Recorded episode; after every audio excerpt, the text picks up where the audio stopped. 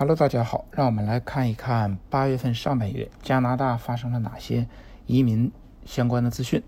首先是在八月一日，加拿大移民局宣布呢，加拿大将对获取信息和隐私，也就是 ATIP 进行重大的一个修改。加拿大政府将允许任何人根据隐私法提出 ATIP 的要求。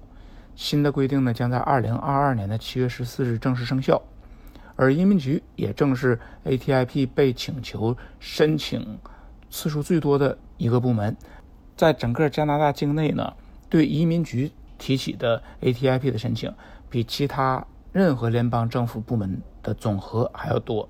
那目前呢，只有加拿大公民和永久居民可以申请调查，或者是加拿大境内的企业也可以查询，无论这个企业是否是由公民创办的。我们国内的申请人呢，也有办法绕过这条规则，比如找有资格的代理人去提出查阅的要求。当然，这个过程就会消耗很多的金钱，也会消耗很多的时间。ATIP 呢，主要是允许个人访问加拿大的全球案例管理系统，也就是 GCMS，上面呢会有移民案件的详细记录，包括移民局员工的思考过程和决策过程。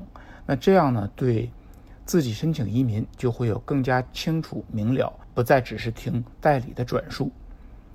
然后八月三日呢，曼尼托巴省政府公布了三百七十五名移民申请人在七月二十九日申请的一个结果。当时呢，一共有二百八十五位熟练工人被邀请，最低分四百分；有四十七位海外熟练工人，最低分七百零八分。国际教育类别发出了四十三份邀请。这个类别没有最低分数。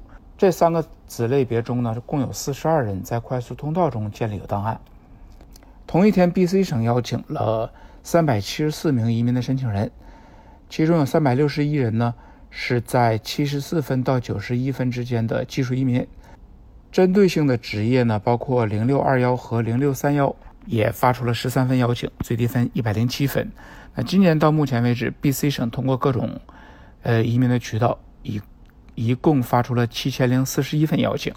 那八月四日，快速通道对省提名的申请人发出了五百一十二份邀请，最低分七百六十分，比上一次邀请的四百六十二人呢分数又有所提高。当时的最低分是七百三十四分。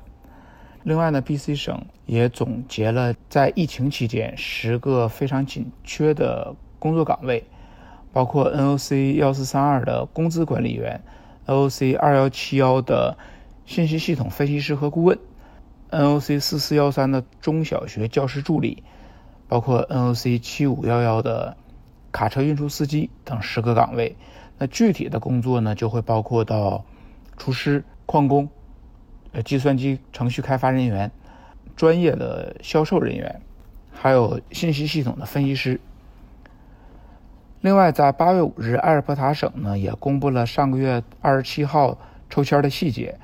当时一共邀请了一百四十八人，最低分三百分。那从今年一月份艾尔伯塔省恢复移民的邀请以来呢，已经邀请了两千七百六十一人。因为在二零二零年呢有几个月的中断，所以艾尔伯塔省在今年的总目标是六千两百五十名新移民。另外，同一天有三千人通过快速通道受邀，那最低分是四百零四分。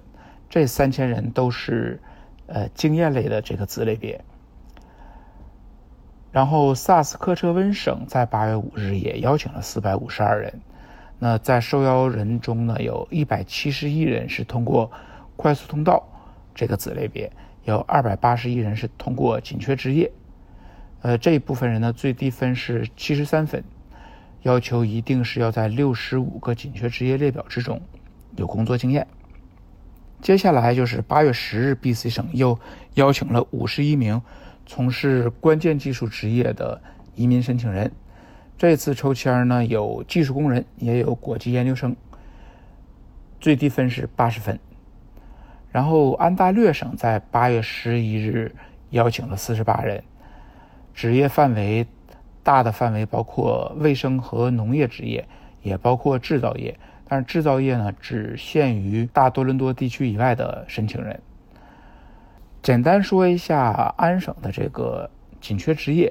那一般来说，这个申请人要有高中以上的学历，呃，熟练程度呢，语言的熟练程度呢要达到 CLB 四以上，并且有相应的呃资金作为一个生活的基本保障。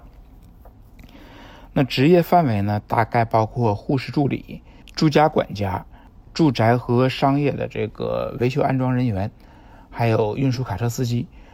那这个呢是整个多伦多地区都需要的。